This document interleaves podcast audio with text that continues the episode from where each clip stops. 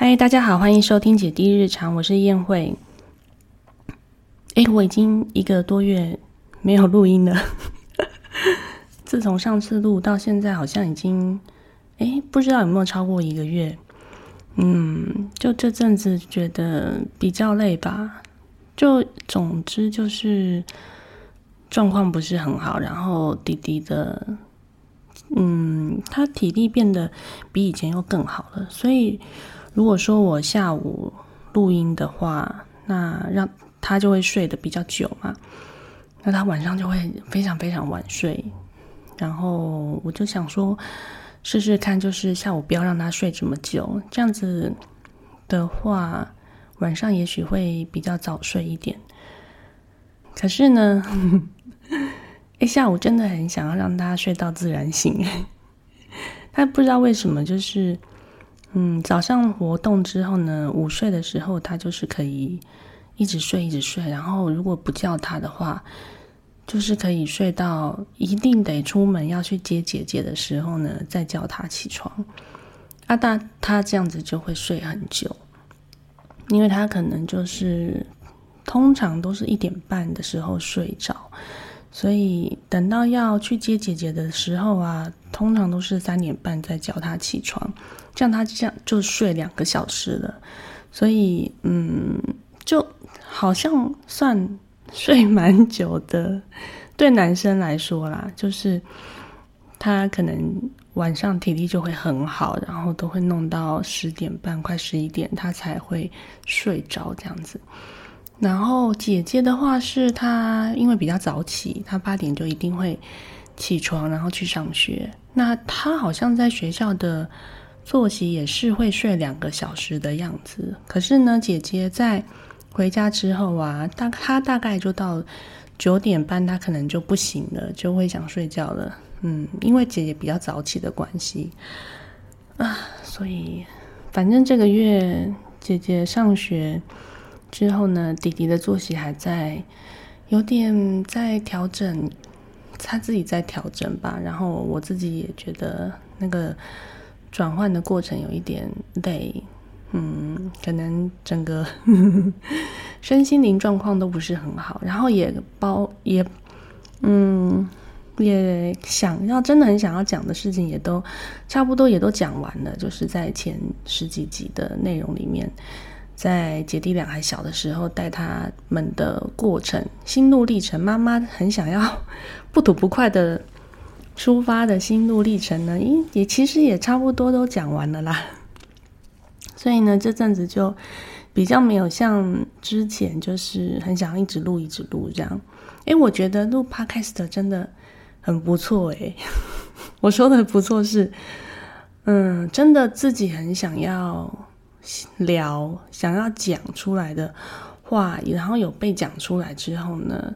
那个东西就会就会放下了。嗯，比如说啊，算了算了，这个不要。比如说，总之就是之前有讲过、讲出来的，嗯，一些想要跟大家分享的事情，真的有讲出来，然后。放上来就觉得，嗯，有分享出去的那种心情，感觉是很好的。所以我觉得做 podcast 的这件事情，某一部分也是一种疗愈的过程。哎，嗯，对。那之前呢，有提到过说，有想录一集，就是姐姐上学之后呢，自己一打一带弟弟的心情。有一个突然有一个体悟的感觉，那个是什么呢？我现在要回想，就是姐姐第一次上学那那一天，就是她上学的第一天，然后家里只剩下我跟弟弟两个人，然后呢，就发生了一件事情，让我突然有一种啊，对，这是以前带弟弟弟弟出生之后我没有的感受，就是呢，他去开那个电视柜的抽屉。那个电视柜的抽屉啊，里面放的都是比较大人的工具，比如说什么呃榔头啊、螺丝起子啊这类的。那我们家的柜子呢，跟抽屉呢，没有一个是有装那个安全锁的，就是嗯，他们是可以他们有能力的话，他们是可以自行打开来的。那为什么没有装这个安全锁呢？一方面是妈妈就是很懒嘛，那二方面呢就是很丑嘛，然后三方面呢是在带姐姐的时候一直都没有装，因为姐姐个性的关系，所以呢，到了等到弟弟的时候呢。弟弟的个性其实应该要装，但是我们就反正就想说这个时间应该蛮短的，就没有装了。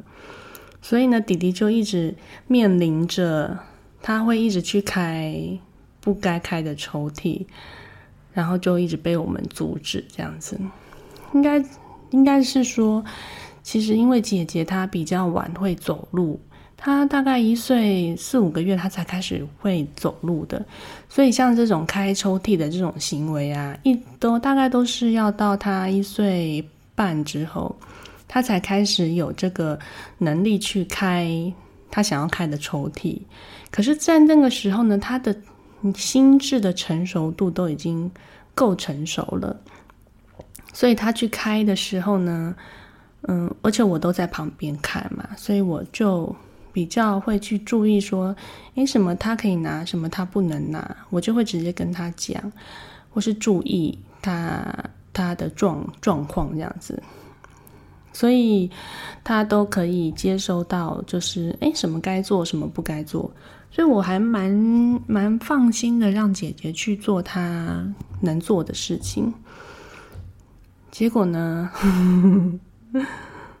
弟弟出生之后啊。就是他的发展，就是肢体的发展比姐姐早很多。他比较早会爬，然后也比较早会走。等到他能有能力去爬上爬下，然后开开东西呀、翻垃圾桶啊这些行为的时候，大概都是一岁一岁过后，他就可以做这些事情了。比如说什么翻垃圾桶啊、丢尿布啊、打开抽屉啊等等，一岁出头他就可以了。所以呢，他就一直去做那些我们必须要跟他说这个不行，那个不行，因为我们都没有弄围栏。以前姐姐在的，以前只有带姐姐的时候是有帮姐姐准备围栏的。我就是会，嗯，在他大概成长到一段时间，就会从围比较多到围比较少，然后连厨房那个时候也都是有围起来的，嗯。等到姐姐就是一直都可以爬进爬出，比较不会那么令人担心的时候呢，我们就把厨房的围栏拆掉，这样。但是弟弟就 就是，我就想说，嗯，那个时间应该不会维持很长。然后，反正呢，在带弟弟的这个过程中呢，我都没有围围栏。可是弟弟他的行为能力就是比姐姐要早很多，所以就会变成说。他一直都会去做那些我要跟他说不行、不可以的事情，比如说去翻了色桶，或是去开抽屉等等之类的，开那些不该开的抽屉之类的。然后那一天姐姐上学的第一天，嗯，我就看到他开抽屉，然后呢，我就突然有一种啊，我真的在带他的过程中。真的一直常常跟他说不行，不可以，一直限制他的行为。但是其实老实说，这样的对我来说啦，我的观念里面就是，应该是要打造一个让他可以自由去探索的空间，是一个安全的，他可以自由探索的空间。嗯，如果你要必须要一直跟他说这个不可以，那个不可以的话，其实是，嗯，是。准备的这个空间的大人应该要去检讨的。啊，虽然说会有人说，那我就是没有办法啊，限制啊，有什么状况啊什么的。但是其实当初我在一对一带姐姐的时候，我的确是会尽量打造成 不要不需要我去一直跟他说不可以，这个不可以，那个不可以，就是我会尽量打造成就是。我不需要一直跟他讲禁止的命令的话的空间这样子，可是，在带弟弟的时候呢，我可能就是就就是懒惰，还是就可能是家里又有一个大宝，有一个姐姐，所以那个环那个环境呢，其实是已经已经是否大宝了，已经是否姐姐的这个年纪的，所以我就没有特地去因为弟弟的关系而特别把垃圾桶收起来呀。这这种这样，我就的我其实我的垃圾桶就一直还是放在地上。一直还是放在一个弟弟可以随时去翻的那个位置。我知道很多家长都会把垃圾桶直接拿到柜子上面，让他拿不到这样。那，结果我就就想，就突然感觉到，就是我其实一直常常对弟弟说不可以，不可以，不可以这样。然后那一天他在翻抽屉柜的时候，因为其实他那时候其实已经快一岁半了，他其实已经。嗯，算已经比他刚会翻抽屉的时候要成熟很多了。然后他那个时候已经有好一段时间没有去翻那个柜子。我那一天看到我，我坐在餐厅的椅子上，然后我看到他打开那个抽屉柜，我就就发现，嗯，因为家里没有姐姐的关系，我就可以非常全心全意的。看弟弟在做什么，我就可以给他很多的空间跟自由度，给他让他去决定他要做什么样的行为。那如果不行的话，我再跟他说：“哦，什么什么是不可以拿的哦，等等。”所以我就坐在那里看他，哎，接下来会有什么样的行为发生？这样，因为要是以前的我，可能应该就是直接。直接说哦不行不行，就直接禁止他开那个抽屉了。因为我没有，我就是不想再花更多的，我也没有那个时间跟精力再花那么多的时间去观察他会做什么样的行为，会去拿什么东西。因为旁边就是有姐姐在，我就得要一直也要一起照顾姐姐这样子。嗯，然后我就发现弟弟他其实是拿那些比较安全的 东西出来玩，而且。他有兴趣拿出来的东西，哎，就是那几样哎，其他他其他比较嗯奇奇怪怪的东西他都没有拿，他就是拿那些他有兴趣的东西出来玩这样子，然后放回去，然后再拿出来玩，都是拿同同样几样的东西，然后我就觉得哎还蛮有趣的，嗯，大概是这样，嗯，对，那像。比较弟弟还有一件让人很头痛跟很困扰的事情，就是他其实是对于吃的这件事情还蛮令人困扰的。怎么说呢？嗯，我拿他跟姐姐相比好了，就是对于吃这个方面，姐姐呢很晚很晚才长牙齿，她姐姐在一岁。多的时候，他才开始长牙齿哦，在一岁以前，一颗牙都没有，连冒出来都没有。但是呢，即便姐姐一直都没有牙齿，姐姐一直都能够咬那些面啊、面包啊，然后磨那些水果，比如说苹果啊、芭乐啊，她就可以用她的牙龈去磨，或者是去咬、咬碎、咬烂。像什么面面食啊什么的豆干啊那种比较软的块状的是东西，对他来讲都不是问题，都没有问题。他只是不爱吃而已，或者是他对味道很挑剔而已，或者是他对嗯东西的材质很挑剔。所以虽然说姐姐不太不太爱吃，嗯，她大概姐姐是我在她五个多月。六个月喂副食品之后呢，他一开始是会吃一些，然后大概过了一个多月，他就不吃那些副食品了。所以我后来就干脆，嗯，准备一些，嗯，有的时候是香蕉这种他可能有兴趣的食物，然后那些我也有准备，像什么南瓜啊、红萝卜啊、什么呃花椰菜啊这种。B L W 会准备的手指食物给他，他可能一开始有一点兴趣，但是到后来他也都不太吃了。所以他那这种没有兴趣的食物啊，我后来也都不用了。嗯，就只只有用那些他可能会吃的东西，比如说面、面包，他很爱吃吐司这种面包类的东西，还有有一些水果像香蕉等等之类的，就 他都可以这样，我就慢慢给，慢慢给这样。嗯，后来一岁之后呢，姐姐就直接就吃我吃什么他就吃什么，因为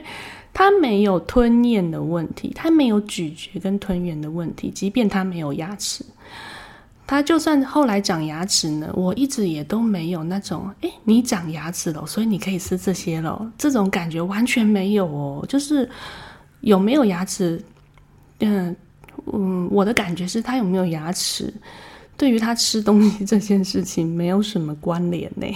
就是他都可以咬啊，他从没有牙齿的时候都可以咬那些东西啊。所以，嗯，对我来说，姐姐一直都只是一个。对于食物的接受度从比较低的状态变成比较高的状态，如此而已。它并不是因为咀嚼的能力或是吞咽的能力有问题，呃呃，去没有办法接受那些食物。那他从本来吃的很不好，到后来吃的越来越好的这种过程，非常进步的非常的缓慢。那他一直到现在去幼儿园之后呢？他就在幼儿园里面，呃，都没有喝奶嘛，然后幼儿园准备的食物也都很多样、很丰富、很好吃，所以他就非常顺利的在上学的这段时间呢，吃的很好，老师都说他吃的非常好，都没有什么问题，每天去接他，老师都没有什么，都说他没有什么问题，然后食食欲也很好，这样子。就嗯，就是反正就是很顺利就对了。但是弟弟的话就是，唉，弟弟呢，从大概好像是五个月吧，好像就开始长牙了。就是他的长牙，第一颗牙冒出来之的时间非常的正常，就是普遍的婴儿在那个时候冒牙的时间，就是他也他也没有特别早冒牙，他就是在一个非常正常的时间冒牙。然后后来就慢慢的就是有门齿啊，有四个门齿啊，后来就是有侧门牙，所以他现在就是上面四颗，下面四颗这样子。嗯，虽然说没有全部长啦，但是呢，他一直以来呢，就是都就是有有牙齿的状态。可是呢，他不知道为什么，他就是好像就是不知道要先把食物咬烂。再吞下去，他所以呢，他就，嗯，我我在给他喂副食品的时候，就是把食物打的像泥一样，打的比较比较软烂的时候，那种泥状的食物，他都可以接受，他就是他都可以吃的很好。但是我慢慢慢慢的要让他尝试一些比较块状的东西的时候，很软很块状的东西，就是一些 B L W。派的那些人在刚开始给小宝贝吃那些大块软状的食物的时候，那些材质它就不行喽。比如说呢，像什么，嗯，像香蕉、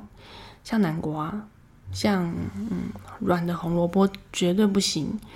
就是它就是会给到，然后呢就。整个全部把刚刚曾经喝过的奶全部都吐出来，而且他吐出来的这个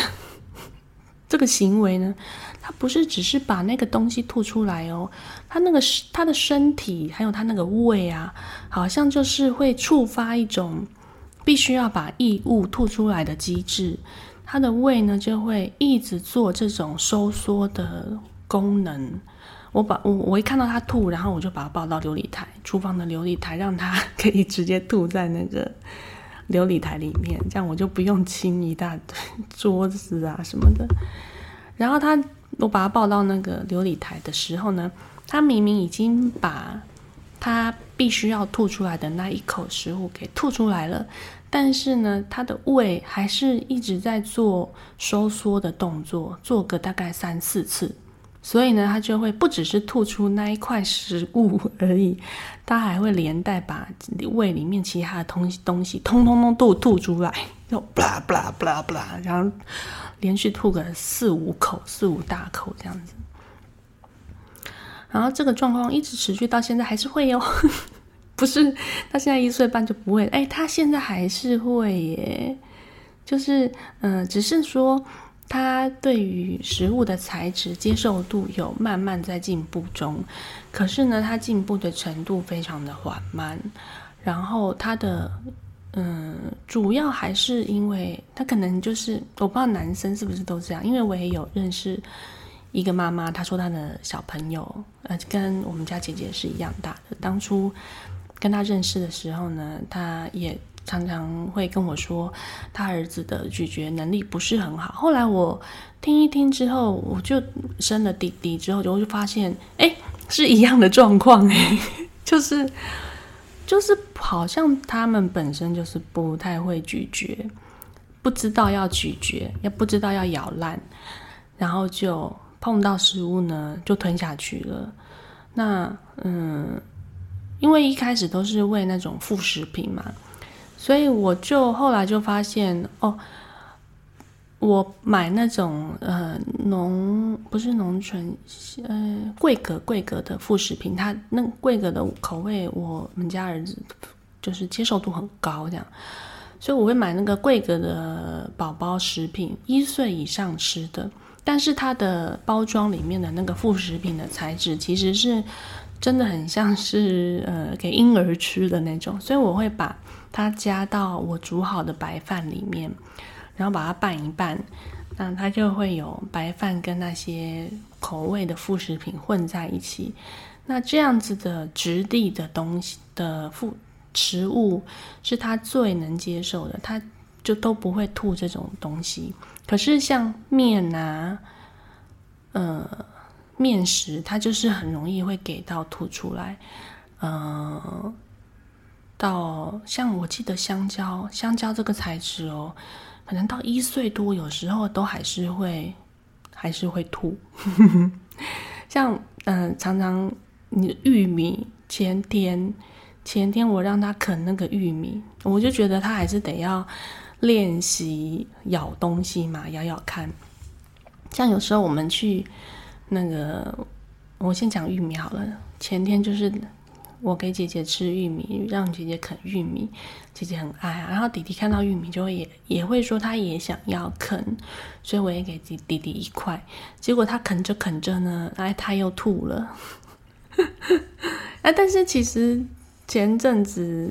他还是可以吃，因为我也不知道为什么前天还是昨天他就不行，就是他可能就是有时候会忘记。要慢慢吃，所以可能一大口啃到嘴巴里，然后又要吐又要吞的时候，他又给到，嗯，就是这样。那像这种练习啃啃啃啊，像鸡鸡骨头那种鸡腿骨，我也会让他啃啃啃这类的。但是其实给他 给他啃的时间其实也没有很多啦。嗯，因为他一直都会给到，所以像那个黄医师会说，嗯，他的他的说法是，其实小朋友也不用特别准备什么小朋友的食物啊，也可以大人吃些什么，只要调味料不要加太加口味不要调的太重，可以弄一小块，剪一个小块，就让他们自己吃。啊，我们家弟弟完全不行哦，就一定要。一定要弄得烂烂的那种材质，它才可以。就那种只要是软的块状，它就是不行。现在有好很多了啦！我说的是比较小的时候，就是一岁前后的那个时候，照理说应该可以的那个时候，他那时候都还不行。嗯，一直到现在一岁四五个月的时候，他才慢慢可以吃一些像。比较软的短短的面，这样它可以，嗯，那前几天他还曾经还有过吐过那个我已经煮过煮烂过的乌龙面，然后给他剪短短的。其实前前几个礼拜他吃他都还可以，然后前几天吃他又他又突然又给我吐出来了啊！有时候可以，有时候又不可以，嗯，总之就是像以前姐姐她在。吃东西的时候，因为他后来也都不吃副食品的嘛，所以我都会准备一些圆形食物，比如说蒸南瓜啊、红萝卜啊，给他，我就放放在餐盘，让他自己用手抓着吃什么的，然后都会弄得全身都是脏兮兮的，尤其是粥类的东西，他都会，因为他。姐姐就是很爱用手诶，她很喜欢。刚开始也许会用餐具试试看，但是他最后都会直接用手去抓。他姐姐还蛮习惯用手去抓的，所以总之呢，就是常常吃饭的时候都会弄得整个桌子啊、全身啊、地板啊，通通都是食物，所以我都要那个。从吃饭的这件事情对我来说就是一个打仗。我一对一对姐姐的时候就都是打仗了，那更何况当有弟弟的时候，我就其实对弟弟的限制真的会非常的多。我那时候只带姐姐的时候呢，在我让姐姐下来下餐桌的时候，我就会先把地上清干净。那如果姐姐的身上非常的脏的话，我会直接把姐姐抱到。浴室里面去冲澡，但是在抱姐姐去浴室之前呢，我要先把地上弄干净，因为我如果让姐姐洗完澡出来的话，她有可能就会去踩那些地上的东西，所以我通常都是要从她快吃完的时候呢，我就要赶快清地板啊什么的，地板先清干净，至少，然后。再去弄姐姐，姐姐弄完之后呢，再来弄餐桌，这样子，就是有一个很很紧凑的流程，这样。但是呢，弟弟就哎，就是我还蛮，一方面也是弟弟会吐嘛，然后二方面呢，就是嗯，我不太想要让弟弟那么脏，因为弟弟很脏的话呢，我就得要就是。要弄的事情就会变得很多，那姐姐又很黏，还比较小的时候，弟弟还比较小的时候，姐姐也是比较小嘛。然后那时候姐姐也是很黏，常常要我喂啊什么的，所以我就没有办法让弟弟那么脏。那弟弟脏的话呢，我就没有办法去照顾姐姐。所以弟弟在吃的方面呢，也是，嗯，没有办法像姐姐那样有很多的自由探索的空间。那其实一另一方面也是会吐啦。我的确曾经也是给弟弟尝试过，让他用手抓一些食物来吃啊。哎哎，不过他就是自你让他自己来，他就是会吃到吐。哎，他他有一次我还有印象哦，他就是我让他自己去吃吃饭吧，还是什么，他就自己拿汤匙吃。弟弟是一个很喜欢用餐具的人。就是他都会想要拿汤匙，然后都用汤匙挖。他不太用手的。当他当你看到他开始用手去弄食物的时候呢，表示他吃饱了，他不要吃了，他开始玩食物了。嗯，然后他用那个汤匙自己放到嘴巴里面，结果放着放着，哎，就吐了耶！因为他那时候还。我不知道哎，就是好像就是他没有办法去斟酌他的嘴巴里面有多少的食物，然后他没有办法去嗯了解说他要先把食物先吞下去，他才能够放下一口，才能吃下一口，所以他就吃着吃着他就吐出来了哦，我真的又觉得好啦好啦，那就还是我喂好了，就又喂喂喂喂着喂着，然后。所以多半其实大部分弟弟的状况就是我喂他吃饭，虽然我自己是很喜欢，也很想要让小朋友可以练习自己吃饭，像姐姐都这种练习的空间，我都有给他蛮蛮多空间的。我是个很愿意让姐姐去自己练习吃饭的，即便用手抓也好。但是呢。多了一个弟弟的时候呢，我给弟弟的空间真的就变得很少。我就是啊，又吃又会吐又很脏，那干脆都我喂。喂着喂着呢，就是偶尔很偶尔的时候，我就让他自己练习吃吃看，这样。嗯，他虽然比如说一个礼拜只练习一次，或是一个礼拜只练习两次，哎，真的练习的次数真的非常的少啦。但是他还是有进步哦，就是即便练习的次数很少，但是他还是有进步的。那像现在姐姐去上课，所以，嗯，通常中午的时候呢，我就是可以，呃。给姐给弟弟的空间跟探索的时间，就自自主吃饭的时间就可以比较多一点，这样子。嗯，那像吃东西，其实我也不是一个很，嗯嗯，那个叫怎么讲？嗯，一定要怎么样的妈妈？像有些教养就会说，哦，一定要让他坐在餐椅上吃东西。只要他下了餐桌，就不能再让他吃了。这种规矩定的很明确的，嗯，一开始我在带姐姐的时候，我也是很希望能够树立好这种餐椅的规矩。可是呢，后来就慢慢的跟他们相处的过程中，就慢慢的就会打破了这个。打破这个规则，哎，就呃，嗯，弟弟就是坐不住嘛，一开始就坐不住，所以你看他刚开始，你要让他坐在餐椅上好好吃副食品，嗯，大概他大概坐在椅子上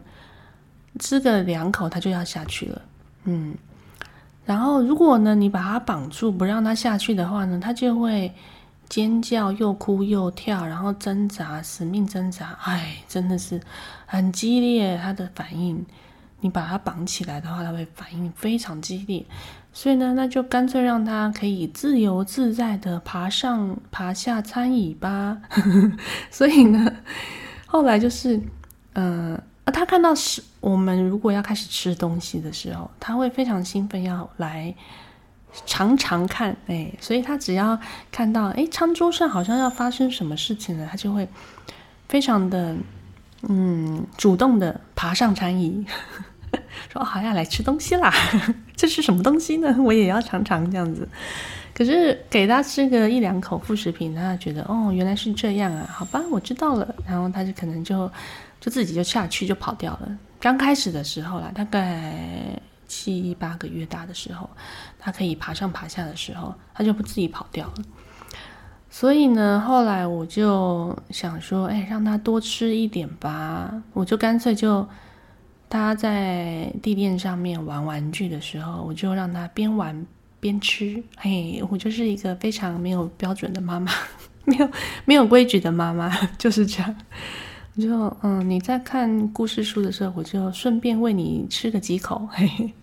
对，然后姐姐也是啊，姐姐在旁边一起看书的时候，我在喂弟弟嘛，那我就顺便喂姐姐，因为姐姐也吃的不是很好啊，不太吃的。哎，姐姐看到弟弟在吃副食品，她她也觉得我可以来吃一下。就本来姐姐副食品的时候吃的很差，哎，弟弟开始吃副食品的时候，他反而就愿意吃了。别人有的他也要就对了，嗯，所以有时候就是哎，没有在餐桌上吃饭啊，就是他们一边玩的时候一边吃，就我也没有觉得很糟还是怎么样，因因为呢，他们他们也吃不多啦，即便是这样，就是我弄个半碗，然后两个人吃这样，那有的时候弟弟吃比较多，这样哦，就可能吃一吃就结束了，就。就他们就不不不再吃了，就是他们真的吃的很少，这样，嗯，对，就就不吃啦。但是他们还是会肚子饿哦。就是过了一阵子，他们呃肚子饿的时间到了，他们就会说他们要喝奶奶。弟弟跟姐姐是对于喝奶奶的这件事情呢，是完全一模一样。就是吃饭对他们来说就。就不是正餐吧？他们就觉得喝奶奶对他们来说是正餐，一直到哎，姐姐已经是在学校的照顾之下呢，就是是吃食物啦。但是弟弟呢，就是现在一岁半嘛，他就还是觉得感觉起来啦，奶还是他的正餐的感觉，就是食物呢，他可以吃，然后他也愿意吃，但是他吃一吃，吃着吃着，他也不会吃很多。那吃一一一些之后呢，他就会表示说他不吃了，他吃饱了的意思，好像是吃饱了，他反正他就是不吃了。不吃之后，过不久，可能过个半个小时左右，该是肚子饿的时间，然后他就会说他要喝奶奶。诶，我就想说他他刚刚不是有吃食物吗？他不是有吃饭吗？可是他在该饿肚子的时候，他还是会吃哦。所以我就是，反正我是，如果我没有在他嗯肚子饿之前先喂他吃饭的话，他就会。嗯，那个那一餐的饭就会没有吃到，然后他就会说他要喝奶奶，然后就就就奶奶就喝饱了，就会变成这样。可是如果我赶在他想喝奶奶之前半个小时左右喂他吃饭的话，他就可以吃的比较好。但是他在吃饭之后呢，他还是会要喝奶奶，就是奶奶是他的正餐这样子。这样我不知道讲你们有没有听懂，就是嗯。反正呢，有没有吃饭对弟弟来说是没有差别的。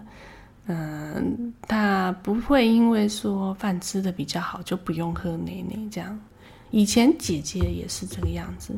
所以后来姐姐上幼稚园，大概快三岁的时候上幼稚园之后呢，他就慢慢就转成，嗯，食物是正餐嘛。嗯，对，所以我我就也后来对弟弟的这个。状态并没有太焦虑啦，就是反正小朋友从喝奶到吃食物的这个过程，好像就是他们有他们自己的节奏跟步调吧。你有些哎，我在亲子馆就是真的有遇到一个妈妈带着也是姐弟哦，然后嗯，就看着我在门口喂喂弟弟喝奶奶的时候。他就跟我说，他因为他两个姐弟也跟我们年纪差不多，好像大一点点吧。然后那个妈妈就说：“哎，他两个姐弟呢，他两个小孩都不喝奶，就是没兴趣吧？就反正好像到了某一个时间点之后呢，就对喝奶没兴趣。嗯，哎，对呀，就好像有些小朋友就是厌奶。”对，有这个词啊，好像什么时候就发生厌奶了，然后就要吃副食品，然后就开始吃食物了。哎，我们家姐弟从来没有厌过奶，哎，超爱 喝，一直喝一直喝。爸爸每次都说要把他喝垮了，那个奶粉都要一直买一直买。对啊，好像就是就是。小孩长大的过程，好像很多东西都是很很个人的，很很就是很自己的状态，不是说你觉得应该要怎么样就就应该要怎么样，嗯，大概是这样，嗯，对于吃这个部分，以前带姐姐的时候也是蛮苦恼的，那现在带弟弟就比较没有当初那么焦虑，也比较。能放宽心一点，嗯，好，也也讲了快四十分钟哎，好啦好啦，那今天就主要讲这个好了。那之后之后可能比较多会分享生活上面的事情，嗯，比如说最近嗯有在注意一些跟自学有关的议题啊，还有。嗯，有在想说，过不久比较天气比较好，然后天气比较好一点的时候，就是大概明年春天的时候，会想要带他们去露营，嘿，可能会从不用搭帐篷的那一种露营的方式开始着手，所以最近也在做一些功课，嗯，然后有时候会带他们去一些没去过的公园，嗯，可能也。有机会的话，也可以跟大家分享，嗯，最近去过的公园啊，或是他们姐弟俩的状态，嗯，好，以后的话就是可能分享生活上面的近况这样子。好，谢谢大家今天的收听，我们下次见，拜拜。